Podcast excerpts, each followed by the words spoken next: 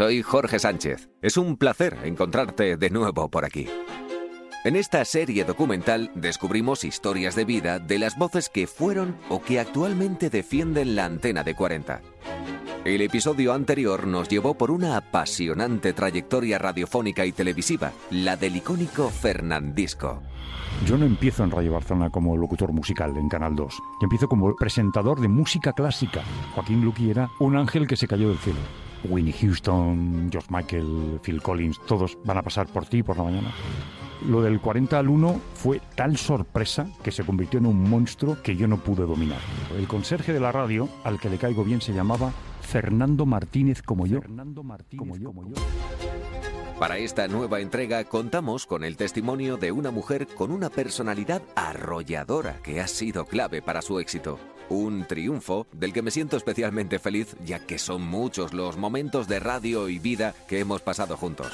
Su despertador, con varias alarmas, suena más temprano de lo habitual para presentar el morning show más escuchado de todo el país, del que además es directora. Hola, hola, hola. Vale, atención, grabamos ya. No. no, no, ¿y yo qué me tengo que preparar? Fluir.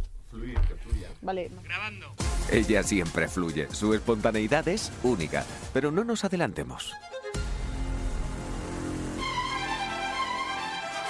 Principales de 40, episodio 7. Cristina Bosca.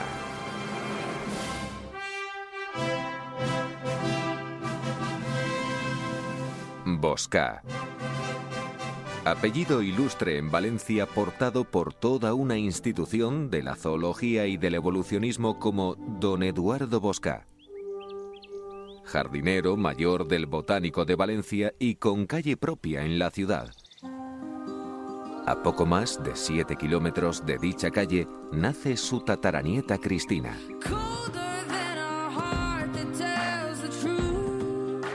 Pues nací en el Hospital Militar de Cuart de Poblet, entonces, ahora Mislata, en Valencia, pues hace ya unos cuantos años, en 1982. Y luego viví siempre en Valencia Capital hasta que mm, a los 13 años nos mudamos a una de las zonas más bonitas de Valencia, que es el Parque Natural de la Albufera, el Saler, en Gavines, donde me he criado hasta los 19, porque luego a los 19 me fui a estudiar a Gandía y ya no regresé a casa.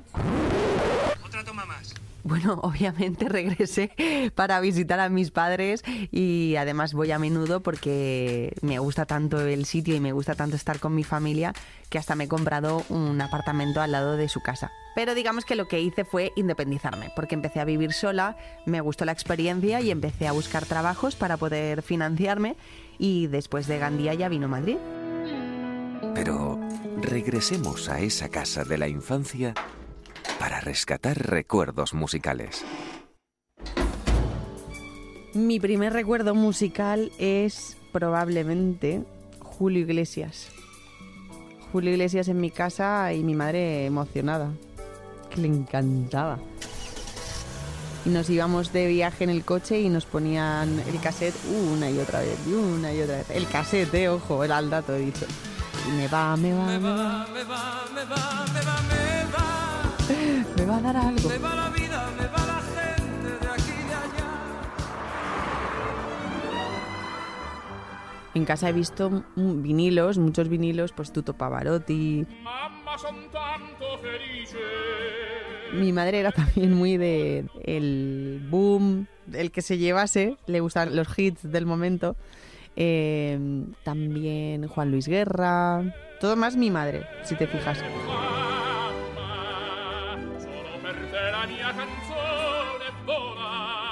El ecléctico estilo por la música de Amparo, su madre, convertirá esos temas en los primeros recuerdos musicales de Cristina.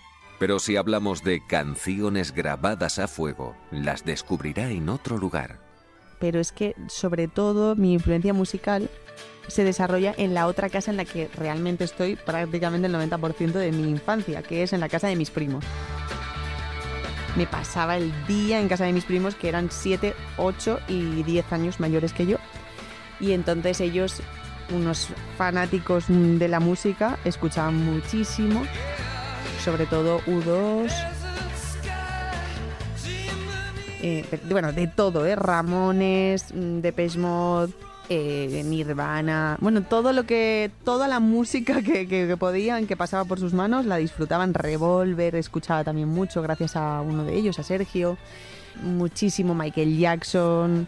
Yo todo a través de ellos. Y sobre todo mi primo Carlos, que me inculcó que, que sí había un Dios y que si existía Dios era Bono. Y entonces veíamos documentales, conciertos, se lo compraba todo.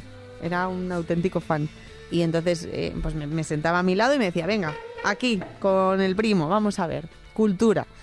Este es Dios, se llama Bono. Y claro, y así nos pasábamos el día. Sus primos aventajaron el conocimiento musical de Cristina. Gracias a ellos descubrió a esos tótems de la música y quedaron instalados en sus tímpanos para siempre.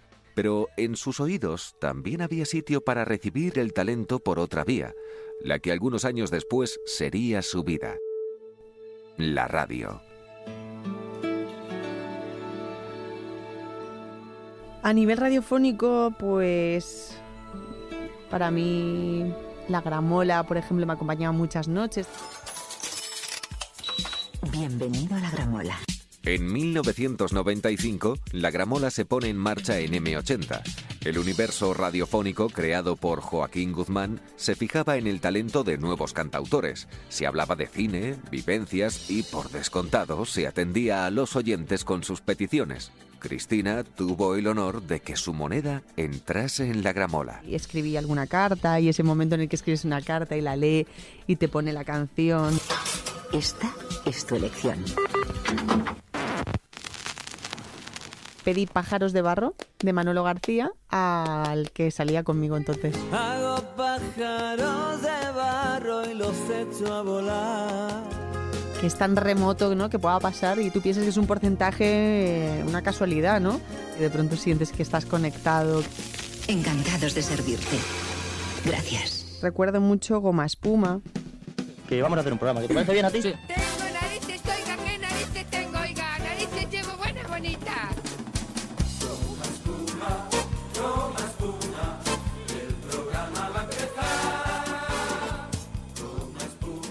era el morning que más me gustaba entonces cuando empecé a disfrutar de la radio.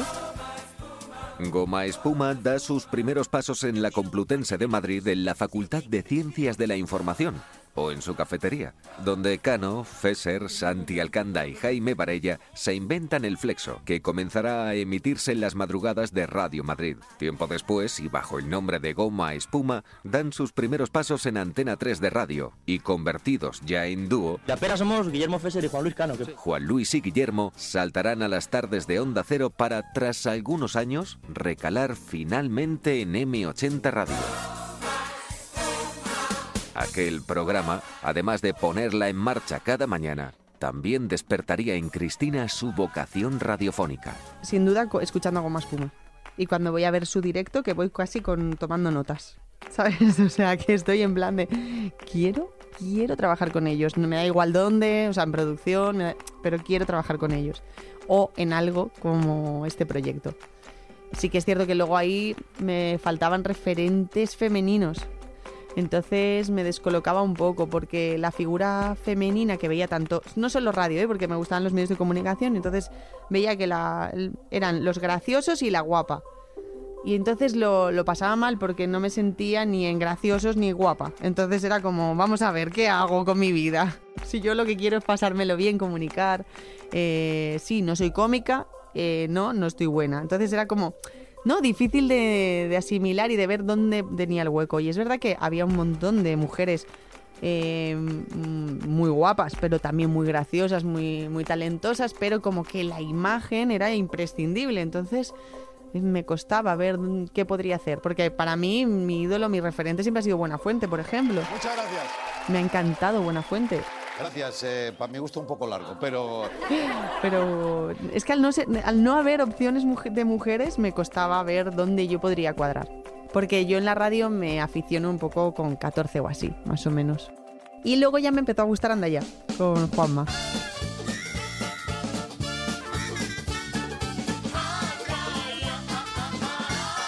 encontrado un teléfono, nada más y nada menos, que lo tengo aquí. De casa de los Simpson. A ver, está sonando el teléfono. Sí, Vamos a ver, casa de los Simpson. pero ¿quién eres tú, colega? Yo, yo, yo soy Juanma y estamos hablando desde aquí, desde Anda ya, el despertador de los 40 principales. Ah, hola, pues yo soy Bart. Oh, pero Bart, a las 8 de la mañana, 21 minutos en casa. ¿No, Sí. ¿no tenías que estar camino del cole? Ah, multiplícate por cero, tío. Pe- Pero bueno, pero, oye, pero... Pero bueno, Un abrazo muy fuerte para Sara Vivas, a la que saludamos. Le da recuerdos, ¿eh, Bart? Juanma Ortega es otra de las voces icónicas de 40. Él cogió el relevo de Tony Aguilar en Anda Ya en 1998, programa que dirigió y presentó durante ocho años. En ese tiempo conquistó dos antenas de oro al mejor presentador y el premio... ondas a la innovación radiofónica para Anda Ya, de los 40 principales.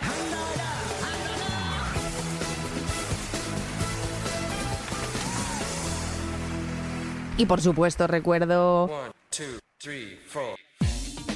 Fan Club con Tony Aguilar. Recuerdo lo más 40 con Sira y Fran. Lo más 40. En los 40 principales. Eh, recuerdo muchísimo a Luis López en Valencia. Y hoy lo podemos decir en voz alta. Por fin se obró el milagro. Valencia ha fichado, no sé a quién, pero, pero, pero el Valencia ha fichado. Y eso es lo importante, porque ya lo único que interesaba era que ficháramos a alguien, porque esto ya...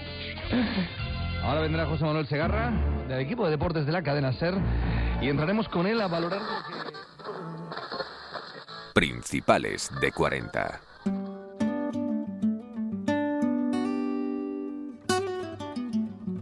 Muchas veces nuestros miedos e inseguridades no nos dejan dar el paso para que nuestros sueños progresen. Afortunadamente, saber rodearse de gente que nos quiere y cree en nuestro potencial es la clave para llenarnos de confianza para intentarlo. La primera vez que se me ocurre mm, pensar que yo tendría una opción, porque primero quería ser actriz, ¿vale? Eh, fue cuando ya estaba estudiando comunicación audiovisual y, y me ofrecen, bueno, es que eh, mi marido es eh, mi manager desde el minuto uno, porque ahí se convirtió en mi manager más tarde, pero en ese momento que empezábamos a salir con 20 años, me dijo, oye, pues tengo un amigo que tiene una radio, ¿por qué no vienes y que haces una sección y empiezas a probar? Y dije yo, no sé, no sé si valgo, bueno, pues vamos a probarlo. Y fui, de hecho fue de Ador, que es un pueblo cerca de Gandía, cadena activa creo. Y ese primer día probé una sección y a partir de ese momento el director, eh, ese compañero, todos dijeron, te quedas, te quedas, te quedas, se te da genial, vamos a hacer, vamos a trabajar contigo, eres un diamante en bruto. Y a partir de ese momento empieza mi carrera. No la recuerdo bien, ¿eh? Cadena activa. Luego me paso a otra. Uf, es que no me acuerdo de los nombres, qué desastre. Pero son locales. Hasta que ya me llaman de los 40 Gandía. Los 40 En ese momento Tony Arribas, compañero allí, y Pascal Renault, con los que me inicio. Bueno, recordaréis, lo digo muy orgulloso porque así es, fue una iniciativa mía y desde aquí, en primera línea de nuestra preciosa playa de Gandía, estoy feliz y contento. Pues me ponen en contacto con Paco Sanz, el que dirigía entonces eh, Radio Gandía. Y ahí ya me hacen una prueba y me quedo en Gandía. Hasta que entró José Vicens. José entró más tarde. Primero Tony Arribas y luego Pascal. 2002. También había Cadena Dial. Yo ahí probé todo. Cadena Dial. Entonces yo estaba en los 40. Bueno, pues aquí estábamos en los 40 tal. Luego me iba a Cadena Dial. Hola, buenos días. Estamos aquí en Cadena Dial y vamos a disfrutar de esta canción maravillosa. Quédate con Malú. Y luego me iba a la SER y hacía... Radio Gandía Ser, en el 104.3 FM. Bueno, pues hoy en el Ayuntamiento de Gandía eh, tenemos al alcalde que nos va a dar estas declaraciones y hacía también el autocontrol. Entonces me volvía loca. Y Localia también. Que trabajábamos en Localia en la tele. Es la presentación del Ciudad de Gandía. Y no es porque me guste el fútbol, porque no me gusta nada, pero... Las emisoras locales suponen un máster absoluto de radio, ya que por lo general los medios y los recursos son escasos, y si algo quieres que salga adelante, o te encargas personalmente o no saldrá, ya que en muchos casos tampoco hay nadie más que pueda hacerlo. Para mí lo más surrealista fue hacer un A Vivir que son dos días Gandía, yo sola, A vivir, que son dos días. Entonces, eh, con un programa de contenido, haciendo entrevistas, autorrealizándome, poniendo cortes del alcalde, del no sé qué, de las... O sea, era como de, mira, pues, cuando yo terminaba decía, es que necesito dos semanas de vacaciones, o sea, es que me va a petar el cerebro, de verdad. Era súper intenso, claro. Su talento y valía quedaron más que demostrados en 40 principales Gandía, y con el tiempo llegó otra oportunidad para seguir creciendo. Bueno, ya, me- exacto, me centré, ya me dejaron solo para 40 Gandía, me hicieron coordinadora de las emisoras, pero ya solo hago antena para los 40 Gandía. Entonces estábamos en una fiesta y el coordinador de Mediterráneo 40 me dice que está buscando a alguien, que si, bueno, me lo dice así un poco de pasada, que si quiero presentarme, pues que es una opción. Lo que pasa que me presento y no me coge. Entonces me llevé un chasco porque me puse muy nerviosa ¿eh? para hacer la prueba. Y hice la prueba, lo pasé un poco mal, no lo hice del todo bien y entiendo que no me cogieran. Y fue un poco como un fracaso que me dolió mucho, la verdad, porque me hubiera encantado trabajar allí. A pesar de que, bueno, creo que por otra parte encajaba. Estuve muy bien acompañada de una persona, no sé si te suena, que se llama Jorge Sánchez y Cristian San Bernardino y Luis López. Recuerdo perfectamente el manojo de nervios que era Cristina aquella tarde. Es cierto que esa prueba no resultó como ella soñaba, pero sin embargo, fue lo mejor que le pudo ocurrir. Fue lo más guay que no me cogiesen porque seguí en Gandía. Y hubo un día que mm, llegó la gira de Zona 40, de los 40 a nivel nacional. Llega Zona 40 con las atracciones más potentes. En Zona 40 Noche. La gran fiesta del pop. Zona 40. El subdirector de entonces de los 40, que era Miquel Corral, vino también, me vio sobre el escenario Tenéis mucha más fiesta, la tenéis en vuestra emisora preferida, los 40 principales. y le preguntó al director de Radio Gandía si podía hacerme una prueba. Madre mía, el caso de Cristina Bosca fue muy curioso. Nosotros hacíamos la gira Zona 40, que hoy es los 40 Summer Life. Es historia pura desde que empezó el Super 1, los 40. Y entonces el director de 40 y yo nos partíamos un poco las fechas de visita. Fue de hoy para mañana. Digo, mira, voy a ir a Gandía, que no he ido nunca. Estuve con su director y con todo el equipo de Radio Gandía. Y cuando todo empezó, veo una presentadora local, una chica rubia, muy guapa, con mucha vida. Y yo le pregunté a Paco, Paco, ¿quién es esta chica? Esta chica no es de aquí, ¿no? Que es de padres suecos, que vive aquí. Y dice, no, no, es de aquí de toda la vida, de toda la vida. Pero este es muy buena presentando y haciendo radio, tiene que ser tan todo lo mismo. No, sí, porque además me- hace un programa de televisión, la televisión local que tenemos y demás. Habría que probarlo, habría que probarlo. Total, que yo llegué a Madrid, le dije al director de 40, digo, hay una chica en Gandía muy buena para traer a Madrid y que sea una de las futuribles locutoras de, de cadena. Lo tiene todo. Tiene mucha presencia, una gran locutora, comunica muy bien. Entonces mi director, que era Baró, Jaime Baró, en estas cosas eh, no era fácil. Logré convencerlo, eh, la traje aquí un verano eh, a Madrid, estuve como un mes y ella demostró que era muy buena. Mira, vente un mes y probamos a ver qué tal. Probé un mes, el mes de julio, y me, antes de que acabase el mes me ofrecieron ya un contrato y desde entonces estoy aquí. El triple salto mortal, directamente de 40 Gandía a la central en Madrid. En 2008, Cristina pasa a formar parte del equipo de cadena de la radio musical más importante del país. ¿Cómo ha pasado de rápido? Los 40 principales. Los 40 principales. Teníamos a Baró como director, Ese es el futuro de la radio. Yo veo una oportunidad de crecimiento brutal. estaba Miquel Corral de subdirector, Y al final convencí al director de coordinadores teníamos a Ramón Redondo y a Kiko Beja. Segunda edición de los premios 40 principales se encuentra mi compañero Ramón Redondo. ¿Qué Aparte tal? del frío, ¿cómo estás? Buenas tardes, pues la verdad es que estamos francamente bien. Lo del frío ha sido... En ese momento Fran Blanco hacía Andaya Vamos a por el cuarto ganador del concurso que más dinero reparte de la radio. con Mar Montoro, cuando llegué estaban juntos. No puedo decírtelo, me gustaría, pero es que no, no, no me salen las palabras. Fran, Eres el ganador del cuarto cheque en blanco de Andaya. 340.040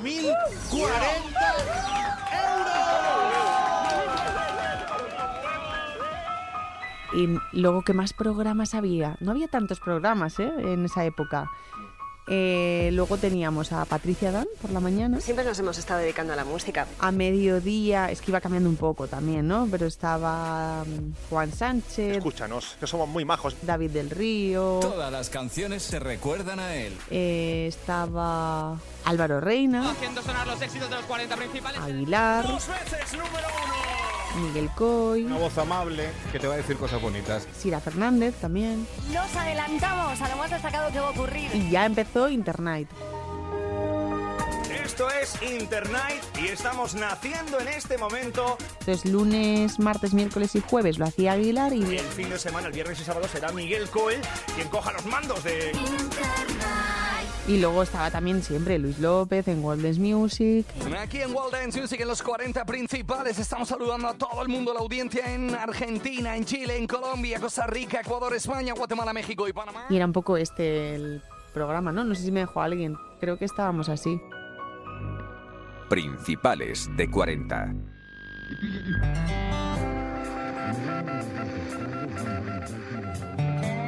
El primer día a nivel nacional es imposible de olvidar. Los nervios te acompañan y como los jefes lo saben, no te dejan a solas ante el peligro. Aquel primer día, Cristina estuvo acompañada por otro valenciano de pro, Miguel Coy. Sí, claro. Mm, Fue una hora y fue con Miguel Coy. Entonces dentro de su turno me dejaban hacer una hora. ¿Qué pasa? Que Miguel Coy, eh, cuando yo trabajaba en Gandía, lo conocí porque vinieron a hacer un anda ya. Conocí a Fran, a Miguel y hice muchas migas con Miguel. Me cayó genial, ¿sabes? Estas personas que de pronto conectas, que hablas súper a gusto con él. Y entonces le dije, tío, ¿tú me ayudarías a que yo te mando audios de vez en cuando? No dándote mucho la, la brasa, pero que me puedas asesorar. Entonces yo le mandaba audios y me, decía, me, daba, me hacía unas críticas largas por mail, todo justificado, como muy, muy elaborado. Yo, yo te corregía, bueno, te rectificaba algunas cosas porque me sentía en la obligación, de- ya que te habías preocupado, porque cuando me dijiste que me ibas a enviar los turnos, yo decía, pero ¿cómo me voy a enviar a mí los turnos si yo soy un mindundi? Bueno, me los enviaste y me sentí en la obligación de rectificarte algo. No sé si te sirvió, espero que sí. Se lo agradecí y se lo agradezco infinito siempre. Me emocionaba cuando recibía un mail de él de, ay, qué bien. Nada que me dice, bueno, pues tienes coletillas, tienes, dices esto, date cuenta que aquí esto, aquí yo haría menos, o es mejor esto. Muy guay, muy guay. Entonces me encantó que fuera él porque, claro, me sentía súper cómoda con él. Y, me- y recuerdo que lo primero que hice fue despedir la canción que entonces era número uno, que era de Amaral. Él, súper respetuoso, se salía. Cuando iba a hablar me decía, me salgo.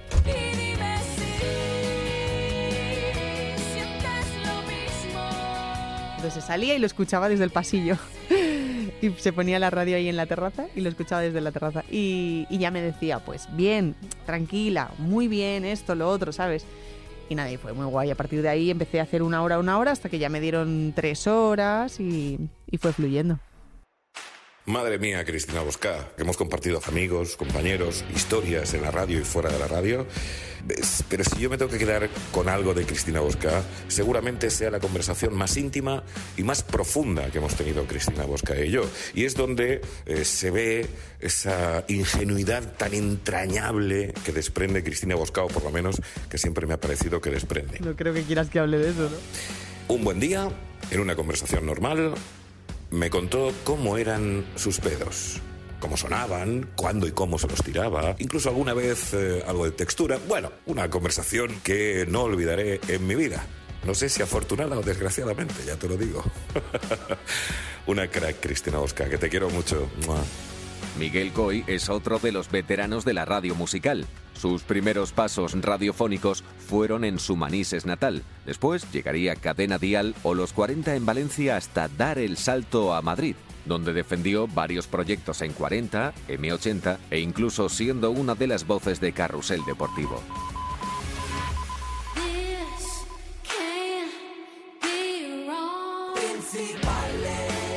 Estamos de vuelta. Además de la radio, el de Cristina ha sido uno de los rostros habituales en 40 TV.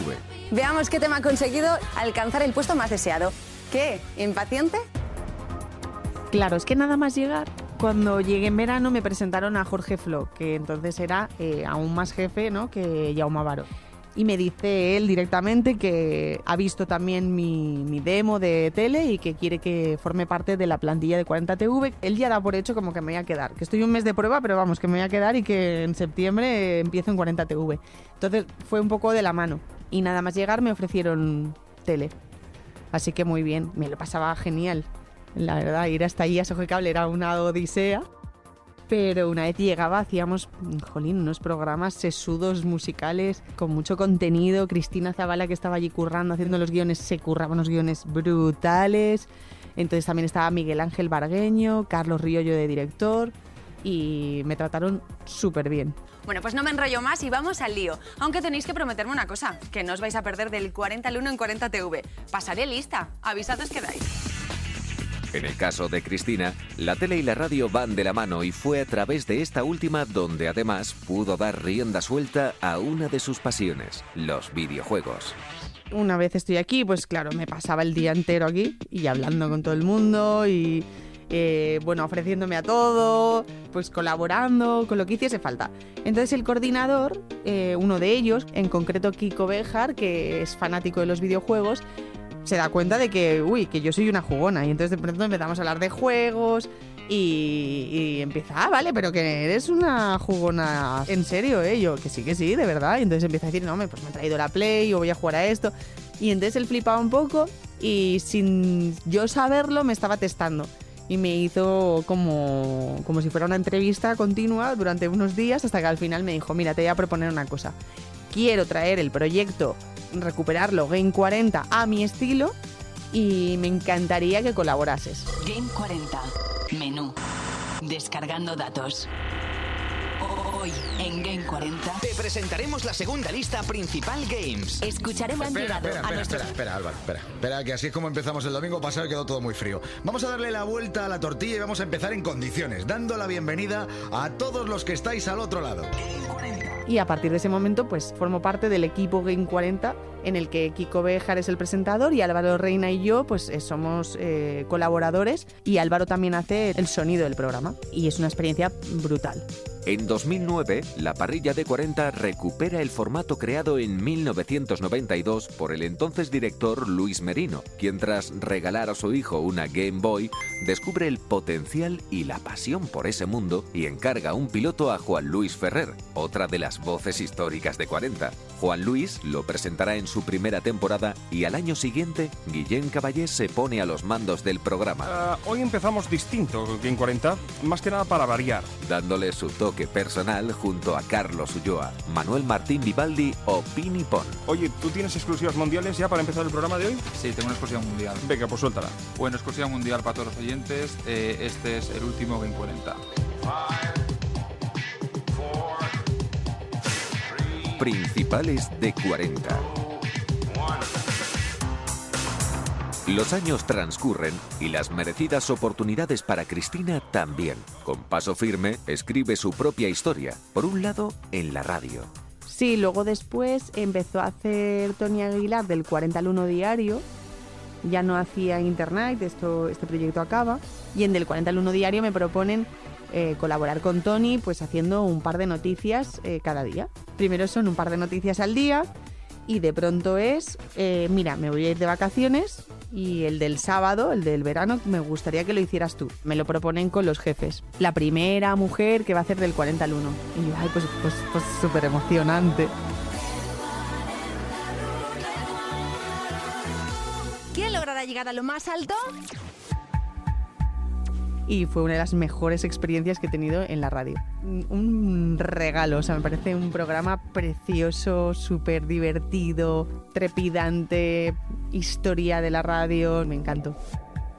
Cristina también marcará como uno de los rostros de la cadena al convertirse en presentadora de los Premios 40. Pero paso a paso. ¿Sabes que no me acuerdo? No recuerdo cuándo me lo proponen, que voy a presentar los premios. Ah, primero, cuando llegan los 40 Music Awards. Ay, entonces eran los premios 40, perdona. Cuando llegan los premios 40, lo primero que me ofrecen, y esto lo recuerdo perfectamente, es formar parte de la alfombra roja en radio. Y entonces están mis compañeros Kiko Béjar y Ramón Redondo llevando la retransmisión en directo para radio. Y yo me encargaba de hacer las entrevistas a, la- a los artistas que llegaban. Hi Alicia, welcome to Spain. Thank you, I'm so happy to be here. Más tarde, eh, no sé si al año siguiente, ya hago eso mismo, pero para 40 TV. Vamos a ver cómo es el ambiente de una alfombra azul, porque lo más importante es la gente que está aquí esperando. ¿Cuánto rato lleváis aquí? Pues llevamos desde esta mañana. Y después eh, se me ofrece también presentar la gala. El artista que llega a esta gran fiesta de la música ahora arrasa allá donde va. Y acabo de hablar con él y dice que está súper emocionado de poder cantar aquí delante de todos vosotros. No recuerdo bien esa propuesta, pero fue como una cosa muy natural, ¿no? Era como muy... Empezó como a verse venir y dijeron, no sé si primero fue un Primavera Pop y luego ya, eh, bueno, pues ahora van a ser los premios. Y presenté con Tony Aguilar y Fran Blanco. Bien, pues le mandamos un efusivo abrazo a toda la gente que nos sigue desde cualquier punto del mundo. Es la hora de presentar a un artista de aquí, que desde luego triunfa en todo el planeta. Y pasa muy rápido el tiempo porque yo me acuerdo cuando iba al Insti que llevaba la carpeta forrada con sus fotos.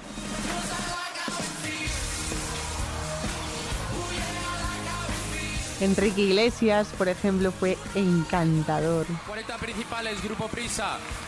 Gracias por llevar la música de todos los artistas españoles, latinoamericanos por todo el mundo. Muy agradecido, me cogió en brazos, me levantó, ¿sabes? Como que fue muy expresivo, muy cariñoso.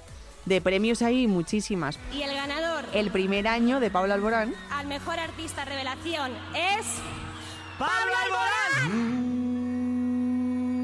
Una sola palabra. y recuerdo que estar los dos en el backstage casi cogidos de la mano de joder que cague, ¿no? Porque los dos nos estrenábamos y era como wow. Da vértigo, da vértigo, pero hay que refugiarse en el trabajo para que no dé tanto vértigo y un año en el que han pasado muchísimas cosas, cosas que jamás pensé que iban a pasar. Sí, sí, estaba, él estaba bastante nervioso y yo también, claro, obviamente, imagínate. O de pronto, pues, flipar viendo a Beyoncé. Si cierran los ojos se pueden perder, ver en exclusiva para los premios 40 principales 2008 Beyoncé. Hay una cosa que es una imagen que me hizo sentir muy, muy bien, que fue presentar a Estopa, bajarme y desde un huequillo al lado del escenario, que casi me caían sus gotas de sudor, eh, escucharles hacer como camarón.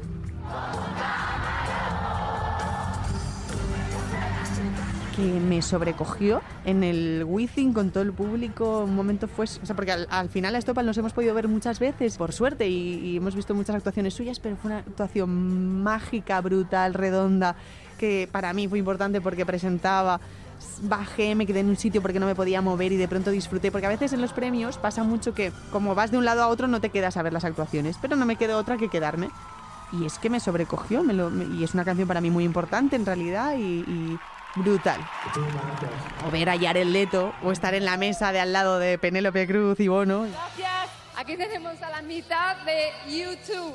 Amiga Penélope. Imagínate Bono, que era Dios, de pronto decirle a mi primo, estoy con tu Dios. Canto a España y lo siento hasta la médula. Pero antes que esto, soy hombre del mundo y hermano de todos. No creo en la frontera política loca. God bless Spain. Muchas son las personalidades con las que Cristina ha charlado y entrevistado en todo este tiempo. Pero sin duda hay una experiencia imborrable que pudo vivir y contar en primera persona para todos los oyentes. El 777 Tour de Rihanna. Esto sí que me acuerdo perfectamente cómo me lo propusieron. Me llama el director de los 40 al despacho y estaba Tony Aguilar dentro y Tony estaba con una sonrisita. Y yo, ¿qué pasa? Y hace, qué cabrona. Y yo, ¿qué pasa? Y hace, bueno, siéntate, siéntate porque te vas a tener que sentar para lo que te vamos a contar. Y entonces ya me dice el director, te vas a ir de gira con Rihanna. Y yo, ¿qué? Pegué un salto. Sí, sí, sí, porque va a hacer una gira muy especial para promocionar su nuevo disco, que es el álbum número 7, y entonces va a hacer una gira que se va a llamar 777 y son 7 conciertos, 7 ciudades, 7 países. Y vais a ir en un Boeing 777, solo vas a ir tú de España. Yo no me lo podía creer, o sea, digo, y vais a volar en el mismo avión. Y yo, que soy, era fan, no, lo siguiente de Rihanna, llevaba hasta el rapado que llevaba ella, lo llevaba ya. Digo, es que va a decir, esta es una fanática, claro, porque también iban fans y medios de comunicación. Y de hecho yo creo que ella creyó siempre que yo era fan. Pero bueno, es que es verdad también, así que...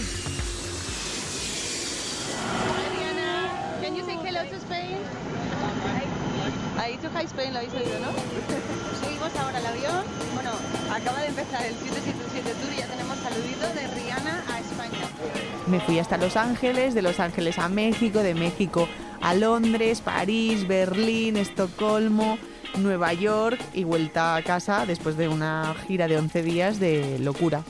Ladies and gentlemen, there is an emergency. Code 7 fucking 77! Sí, me dijo, me encanta tu pelo. Es verdad que no tuve más momentos. Ella se supone que iba a hacer ruedas de prensa todos los días, no las hizo. Pusieron este cartel de se busca a Rihanna, que sí, efectivamente no ha vuelto a aparecer desde el primer día, aunque hoy sí ha hecho una pequeña, pequeña aparición al principio. Bueno, hubo mucha polémica con la gira también, ¿no? Ella siempre llegaba tarde. Joder, es que Rihanna, ¿qué quieres? ¿Sabes? Hacía lo que le salía del papo. y fue muy guay, muy guay. Y, la- y vi siete conciertos de ella en primera fila.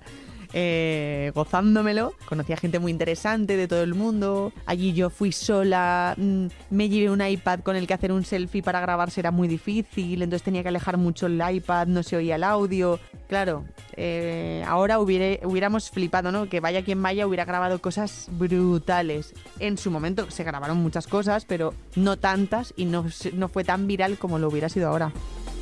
Aunque Cristina se confiese muy fan de Rihanna, para ella el más top al que ha podido entrevistar es Justin Bieber para mí más top. y lo hizo antes de la famosa espantada. Es que a mí mi Justin, a ver, Justin Bieber, que encima yo, pues eso, empiezo a hacer la tontería de que, bueno, tontería que es que me encanta y me encanta y me encanta, y de pronto llega el día y, y me dicen, lo vas a entrevistar. Y entonces lo primero, que- lo tuyo va a ser casi, que no es ni una entrevista, es como recibir a Justin Bieber en los 40 en antena en directo. Y es lo que pasó. Entonces él llegó y le di pues la bienvenida. En este momento tan especial aquí en el estudio de los 40 principales, porque sí, chicos. Ha llegado el momento que estábamos esperando. Ya está aquí en Los 40, la única radio del país que tiene el honor de contar con él en sus estudios, el artista más potente del mundo de este momento. Bienvenido a Los 40, welcome to Los 40, Justin Bieber. Hello, Justin. Todo lo que sucedió ese día con Justin Bieber ya lo hemos contado un millón de veces, pero es que eh, sigue impresionando, ¿no? Pues como de pronto yo me acerco al estudio y llego y está todo lleno de, niñas, de chicas. Los pasillos, no sé de dónde han salido las chicas, aviso a los compañeros, parece ser que son hijas de... Nadie quiere responsabilizarse, nadie tiene eh, el valor tampoco de echarlas y entonces de pronto las ponemos en la terraza pero luego acaban entrando y entonces cuando Justin llega eh, flipa mucho porque ve que hay fans dentro, o sea, al final son fans. De hecho, se me acerca y me dice, ¿esto que está pasando? No lo he visto, no lo he vivido yo en ningún lado. Y a nosotros, eh, entonces a Carlos Lorente, que era el coordinador, y a mí se nos cae la cara de vergüenza, no sabemos dónde meternos. Le explicamos. Es verdad que lo, primero que me sorprendió de Justin es que llegó solo con dos personas, creo, en su momento. No sé si eran dos o tres como mucho, pero vamos. Y estábamos en el estudio solos y era él el que se acercaba a decirnos si esto le parecía bien, si esto le parecía mal, sí, o sea, lo gestionaba él. A mí me sorprendió eso muchísimo. Y que no llevase su propio traductor, que es una cosa que nunca entenderé porque lo que pasó fue fruto precisamente de no tener un intérprete que te haga eh, entender qué es lo que te quieren decir y que no te están tomando el pelo, ¿no? Entonces hubiera sido genial que, alguien de su confianza le diga, mira, ahora lo que están haciendo es una broma sobre esto y entiéndelo o, o no te rayes porque... Y él podría haber vacilado y podría... Y no sé, me parece raro que una persona de su calibre, tanto, venga a una radio sin un intérprete personal, ¿sabes? Pero bueno, luego, por ejemplo, puse su canción.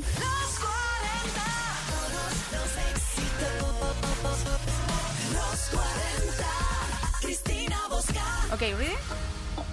Is this uh that was your intro? That was pretty awesome. Christina, is that your name? Es una canción que él ha escuchado tres millones de veces y de pronto, que acababa de salir, es verdad, y la escuchamos y se quedó con los cascos puestos todo el rato, porque no quería hablar, o sea, estaba sin ganas, entiendo. Pero aún así, como que conecta un poco conmigo. Y sí que mm, se acercó a hablar conmigo, me dijo que le gustaba mucho el jingle en el que dicen mi nombre y te llamas así, no sé qué. Y entonces como que conectó, vino a hablar conmigo y entonces ahí yo le pedí una foto. En el momento en que le pido la foto, él cambia su cara y es como de rechazo. Pero accede. Entonces nos vamos a hacer la foto y me tocó el culo. Y esto, claro, lo cuento y digo, podría estar mintiendo, porque nadie va a poder venir aquí a asesorar. A ver, a ver, pasó, no pasó, no hay pruebas. No hay pruebas, pero podéis confiar en mí en que os digo que me pellizcó el cachete cuando me hizo la foto. A ver, entonces yo ahí de pronto me debato entre indignarme, porque me parece fatal, pero es que me gustó, claro. Entonces, porque es que yo eh, me, lo amo. Entonces era una, una sensación muy rara de conflicto de intereses. De me quiero indignar, pero es que me ha gustado. Claro, también entiendo que él notaría que yo estaba a favor, ¿sabes? Pero es verdad que me, hizo, hizo mucha gracia y luego ya me indigné y entonces iba fluctuando en esos sentimientos. Total, que al final salió de este estudio hacia el otro y de camino se le lanzaron encima unas chicas. Y ya llegó de mal humor al otro. Y ya, ya Dani, Mateo, Castelo y Lorena pues remataron la, la faena. Pues nada, pues siendo cómicos, pues haciendo coñas y él no entendiéndolo. Users, eh, con nosotros Justin Bieber. Vamos a aprovechar que está aquí para reventar internet, díselo así. Venga. We want to to make a, like a crazy video. We want to break the internet. So now you we got you here, and we got friends of us. They are the biggest YouTubers in Europe. Se los vamos a presentar. Vamos a presentárselos. Okay. Hundreds of ¿vale? millions, Okay. eh? Yeah. ¿Eh? Come with us, come with Yeah, us. And they are. YouTubers. Vamos aquí. ¿Cómo estás? Here, here, here, here. Here, here, Don't, Justin, here. don't go, Justin. Aquí, aquí. Oh, yeah. Ah, tiene que ir al baño.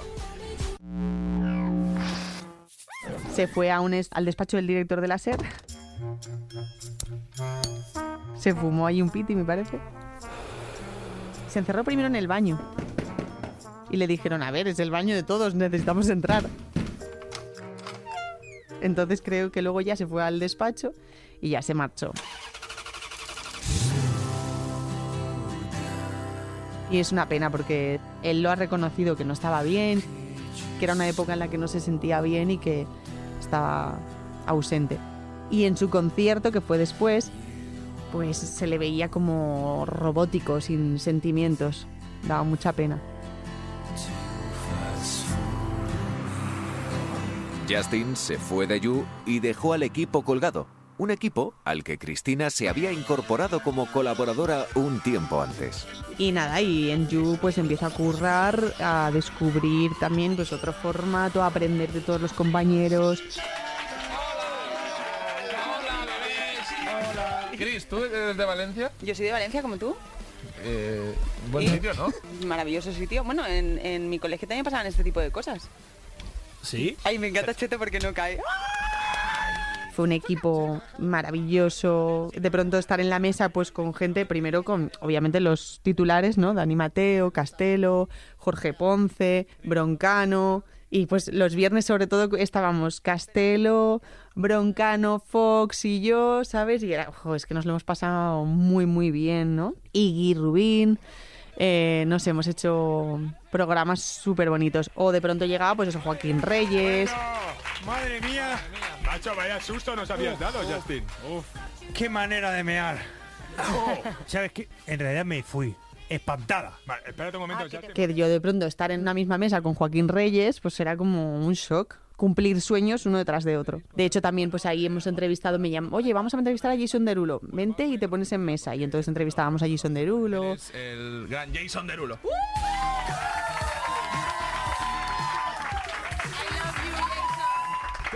Yo que sé, momentazos increíbles.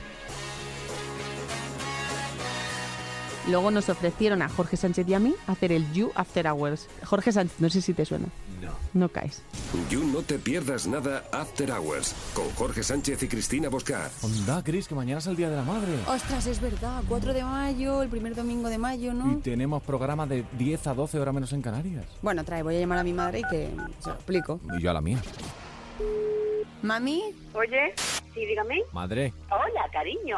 Es que te tengo que contar una cosa. Como no me gusta el color de pelo, me lo he hecho verde. Pero bueno, Cristina, es que de verdad, ¿pero tú estás loca o qué te pasa? Bueno, cuéntame. Nada, que me he puesto un piercing escrotal. Oye, pues fenómeno, mira qué moderno. Me parece estupendo. ¿Has visto, tu chico? ¿Pero por qué has hecho esa cosa, Chris? Oye, me estáis tomando el pelo, ¿verdad? Y nos lo pasábamos también genial. Teníamos que hacer unas ediciones de las piezas para que fuera más breve y luego ya mm, metíamos nuestra, nuestro salseíto. Que entonces ahora no te va a molestar lo que te digo, que es que el Día de la Madre no voy a poder estar contigo. Porque tengo You No Te Pierdas Nada After Hours. No me digas. Oye, Chris, no me hagas esa faena, ¿eh? ¿Y entonces lo que pasa? ¿Que no te has puesto el piercing? No. Qué lástima, yo me había hecho la ilusión. Cabrón. Y lo petábamos, ¿eh? El refrito con aceite limpio. Así denominábamos a You After Hours, el programa que llegó a tener más de 1.100.000 oyentes. Un proyecto que surgió a raíz de un piloto que presentamos, pero que no se aprobó. Presentamos un proyecto genial que no sé por qué no nos lo cogieron. Lo puedo contar, ¿no? Es que a lo mejor lo cuento y lo escucha el jefe y dice, pero ¿por qué no estábamos haciendo eso? ¿Por qué no lo hacemos? Bueno, pues se nos ocurrió hacer que las tardes enteras de, de los 40 fueran con cuatro de los DJs de los 40, que éramos nosotros, ¿no? Ese fue otro. Ah, es que ese fue otro. Que, Ah, que somos muy creativos. es- What the fuck era el que presentamos tú y yo, que nació el After Hours, y luego con Face y Oscar fue Ah. Next 40. Next 40, es verdad que era una idea súper guay. Pero el de What the fuck, no me acuerdo cómo era. Por eso lo descartaron. Desde luego, a Cristina no le hicieron falta esos proyectos para brillar con luz propia. Lo sigue haciendo cada mañana en Anda Ya. Días, buenos días, feliz miércoles. Cristina Bosca, buenos días, hola. Hola, Gallo, buenos días.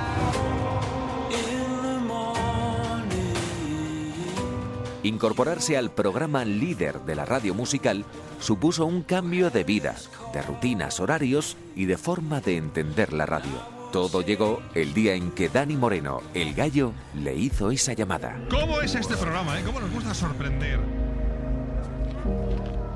Iba andando por la calle y me llamó Dani Moreno el gallo. Hola, Cris. Aquí Dani Moreno al aparato. ¿Te pillo bien? Me acuerdo perfectamente y me dijo, Nada, es una pregunta cortita pero intensa, ya sabes cómo soy. oye, ¿que tú qué te parece? ¿Qué te parecería eh, presentar conmigo el Anda Ya? ¿Y yo qué? No, te lo digo en serio. ¿Que a ti qué te parecería si...? Presentar el Anda Ya conmigo los dos. Eso sí, vas a tener que madrugar, ¿eh? De eso no te libras. Tras haber ganado el concurso nacional de DJs en 1996, Dani Moreno se convierte en un icono de la radio musical, incorporándose al equipo de DJs de los 40 principales Barcelona y en 2002 transformándose en el gallo máximo. Gallo Máximo conduciendo el buque insignia de Máxima FM, que actualmente es Los 40 Dents. Tras hacer historia, crear unas mañanas llenas de energía y ganar en 2011 el premio Ondas, Dani Moreno vuelve a 40, la marca que le vio nacer y por la puerta grande. En 2014 se pone a los mandos de Anda Ya, siendo actualmente el presentador que durante más años defiende el proyecto. Y le dije, eh, "Uf, pues a mí siempre me ha encantado Andaya, obviamente, pero no entraba en mis planes mm, ahora mismo. Voy a confesar una cosa, y es que yo quería un proyecto personal mío, sobre todo antes de entrar en otro tan grande, ¿sabes? Entonces creía como que aún no estaba preparada. Me costaba entender... Me costaba decir, venga ya, ¿sabes? O sea, quería como uno, pues eso, que nos hubieran dado eh, What the fuck, o hacer otro en el que... Un paso previo. No entrar ya en el Titanic, ¿sabes? Pero bueno, entré en el Titanic, de copresentadora y subdirectora. Y al año siguiente ya me hicieron directora. Cuando me dicen de ser directora, mm, la verdad que es que era un poco mm, lo mismo, ¿sabes? Y creo que, mm, que está bien, ¿sabes? Porque le descargaba eh, labores que no son muy gratas a Dani Moreno Gallo y así Dani disfrutaba de presentar, que, que creo que a veces si unes todo en la misma figura es un poco agotador. Por ejemplo, hay una cosa que es mm, básica, ¿no? Que es tener que, que decir cosas no muy agradables al equipo. Entonces, si tú luego tienes que presentar y, y- y tienes que tener una sección fluida y una relación guay, pues hombre, eso entorpece un poco. Se puede hacer siempre súper amable y que no afecte, pero es complicado de gestionar y por eso, aunque yo también estaba en antena, pues es distinto, ¿no? Ser directora no es fácil. Entre otras cosas, hay que prepararse para las negativas de los superiores ante las propuestas, pero sobre todo, aprender de ello. Todo el rato me dicen que no. sí, sí, hombre, claro, yo presento muchas cosas. Y luego, claro, a ver, es que eh, eh, hay una cosa que es importante entender, que me ha, costado, ahora ya lo empiezo a entender, eh, también te digo, y también ese es el éxito que está teniendo ahora, creo, como proyecto consolidado, y es porque asumes y, y te resignas porque un profesional de los medios, como somos nosotros, pues siempre vamos a querer emoción, cosas trepidantes, novedades. Es una cosa que también nos pasa con la música, que queremos todo hits, todo novedades, todo, venga, venga, nuevo, nuevo, nuevo. Y el oyente necesita calma, eh, consistencia y hasta que una sección tú no la tienes quemadísima, él no la conoce, el oyente. Entonces, hay un término medio, ¿no? Pero sí que es verdad que cuando ellos empiezan a sentirse familiarizados con un colaborador, una voz, un estilo y una sección, tú ya estás cansado de esa sección. Es un poco como los artistas, cuando tienen una canción que es un éxito, lo aborreces, ¿no? Pero cuando tú ya lo has aborrecido, a la gente le sigue flipando. Entonces esto pasa en la radio y tienes que asumirlo. Si tú quieres agradar al oyente, ¿para quién es el programa? ¿Para el oyente o para ti? Para el oyente. Cuando esto lo descubres, pues va mejor todo. Y tú te frustras menos porque entiendes que estás haciendo lo que debes hacer, no lo que tú quieres hacer. Para eso ya tienes los podcasts, ¿no? Para hacer esto. Entonces ya está. O sea, ahora me dicen, cada vez me dicen a menos cosas que no, porque propongo cosas que ya sé que me van a decir que sí. O sea, sé que es lo que necesita el programa. Tenemos además una coach, tenemos un equipo que ya sabe lo que hay que hacer, eh, lo que gusta. Ahora voy a proponer unas, unas secciones, pero como lo tengo ya todo tan testado, lo que proponga lo voy a testar antes de poder lanzarlo en antena. Entonces está genial. Principales de 40. Además de la radio en directo, Cristina también ha desarrollado otros proyectos en formato podcast. He hecho varios podcasts, he hecho uno de Fisher Price, que es hablar precisamente del de, eh, momento embarazo. Cuando estaba embarazada de Gabriel fue súper bonito, porque hablé con profesionales que te contaban qué sucede ¿no? y qué relación puede haber entre la música y el feto en el embarazo y bueno, cosas muy bonitas. Y luego también hice uno de salud mental, que también justo me ha venido muy bien porque eh, acompañaba un momento muy complicado de mi vida de gestionar, donde además empecé a hacer terapia. El podcast se llama Ya somos dos, porque si a ti te pasa, ya somos dos. Y hablar de salud mental eh, lo estamos empezando a normalizar y por fin, y es súper importante y me ha venido genial porque es un momento en el que lo necesitaba y creo que a muchas personas les ha pasado lo mismo, así que me siento súper satisfecha del resultado de Ya somos dos. El camino que ya hemos recorrido junto a Cristina es de vértigo, pero a veces casi lo da más mirar al futuro. Inmediato no, pero sí que me gustaría tener un proyecto yo sola porque soy una egoísta. El programa de Cristina Bosca. Otra toma más. Es verdad que se me ha ido el, el casco. Esto es una señal. Grabando. Yo quiero seguir aprendiendo, entonces un reto sería eh, liderar algo sola, claro. O sea, liderar tanto dirección como presentación. A ver, yo es que tengo un problema y siento también el síndrome del impostor. Siempre pienso que van a descubrir que no valgo para esto y me van a echar. Cada junio estoy pensando, esto no llego, que no lo digan los jefes, porque claro, qué tipo de, de autoestima, ¿sabes? Y, y, luego a la hora de negociar, mal, porque claro, ya piensan que yo, yo, o sea, ya saben que yo pienso que igual me echan, ¿no? No, pero esto me pasa cada junio. Pienso, uff, a ver, a ver, es verdad que los últimos años en Andaya nos ha ido tan bien y estamos tan a gusto y estamos tan consolidados que estoy más tranquila. Y dentro de 10 años me cuesta mucho verme. Sobre todo ahora que he vivido una etapa personal complicada en lo privado, ¿no? Entonces no, no quiero, no pienso mucho en el futuro. Pienso mucho en el presente, en disfrutar lo que hay, en sentirme afortunada y, y no, no, me, no, me, visualizo. O sea, a lo mejor dentro de unos meses te digo, mira, pues ya sí, creo que quiero hacer esto. Porque no me imagino fuera de antena, no me imagino en gestión, pero al mismo tiempo sí. Es que yo, a mí, yo soy muy payaseta, entonces mm, muy payasa y me gusta más la radio musical y me gusta más el entretenimiento. Hombre, a ver, en, la convencional también hay entretenimiento, ¿eh? No que no me malinterpreten, pero...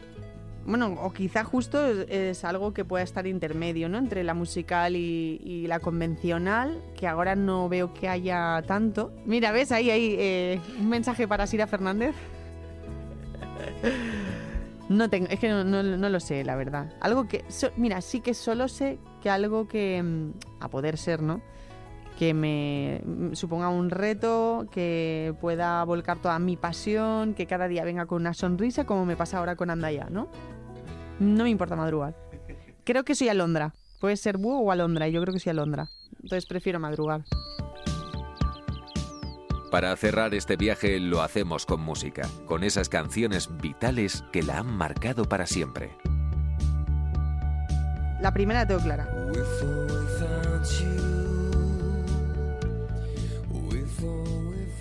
U2, With or Without You. La segunda podría ser Always de Bon Jovi. Y la tercera, Extremo Duro, Si te vas. Es que es verdad que las canciones que te gustan de cuando eres adolescente se quedan como para siempre y luego durante la vida las demás van fluctuando, ¿no? Es como que vienen y van. Eh, Ed Sheeran, Perfect. Yo recuerdo un momento muy, muy, muy, muy especial que para mí, claro, marca mi vida, todo. Es que vino Ed Sheeran, le entrevistamos y nos interpretó en directo por primera vez Perfect.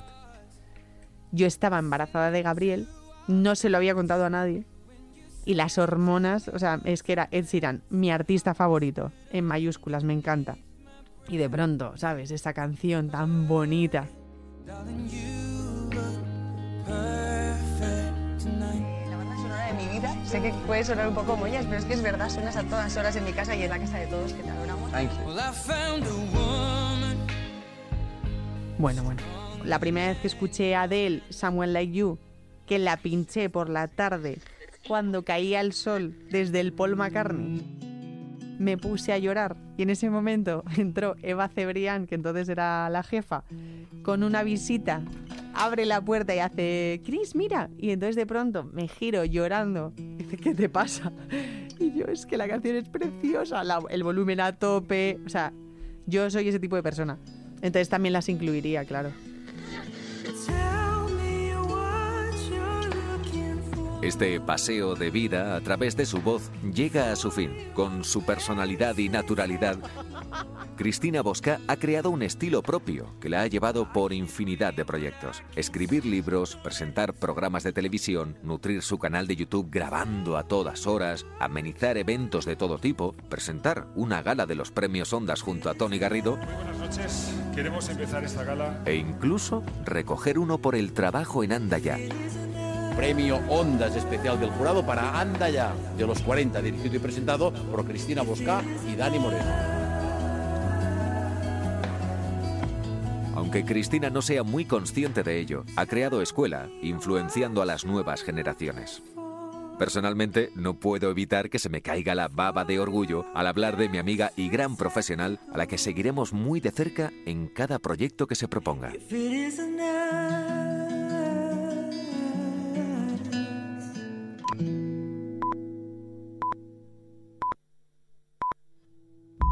En el próximo episodio de Principales de 40, un concierto de Mecano en el que yo les doy el primer disco de platino. Te lo mandan a un satélite a 300 kilómetros allá arriba. Y efectivamente la emisora estaba tomada. Dos o tres militares en la puerta. Y en un viaje en Italia con Joaquín Luque digo, ya lo tengo. Concierto básico. Me pusieron un mote muy divertido. Harry el sucio. Me dice, ¿pero qué has hecho, tío? Que no lo sé. Pero ya la emisora era muy fuerte, había más de 100.000 personas.